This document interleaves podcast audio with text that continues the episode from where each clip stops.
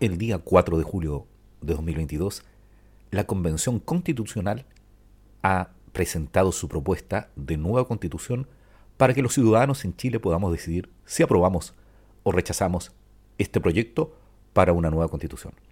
En este podcast te daremos a conocer todo el articulado de la propuesta de nueva constitución en Chile.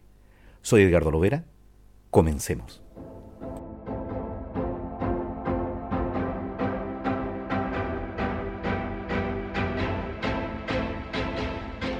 Artículo 179. 1. El servicio civil está integrado por las funcionarias y los funcionarios públicos que bajo la dirección del gobierno, los gobiernos regionales o las municipalidades desarrollan las funciones de la administración pública. Se excluyen del servicio civil los cargos de exclusiva confianza. 2. El ingreso a estas funciones se realizará mediante un sistema abierto, transparente, imparcial, ágil y que privilegie el mérito, la especialidad e idoneidad para el cargo, observando criterios objetivos y predeterminados. 3. El desarrollo, la evaluación de desempeño y el cese en estas funciones deberán respetar su carácter técnico y profesional.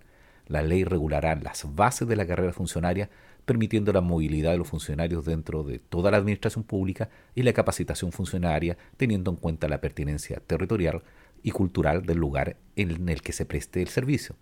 Además, establecerá un sistema de formación, capacitación y perfeccionamiento de las funcionarias y los funcionarios públicos. Artículo 180.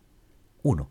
La Dirección del Servicio Civil es un órgano autónomo, con personalidad jurídica y patrimonio propio, encargado del fortalecimiento de la función pública y de los procedimientos de selección de cargos en la administración pública y demás entidades que establezca la Constitución y la ley, resguardando los principios de transparencia, objetividad, no discriminación y mérito. Sus atribuciones no afectarán las competencias que en el ámbito de la gestión correspondan a las autoridades y jefaturas de los servicios públicos. La ley regulará su organización y demás atribuciones. 2. Esta dirección regulará los procesos de selección de candidatas y candidatos a cargos del sistema de alta dirección pública o de aquellos que deben seleccionarse con su participación y conducir los concursos destinados a proveer cargos de jefaturas superiores de servicios a través de un Consejo de Alta Dirección Pública.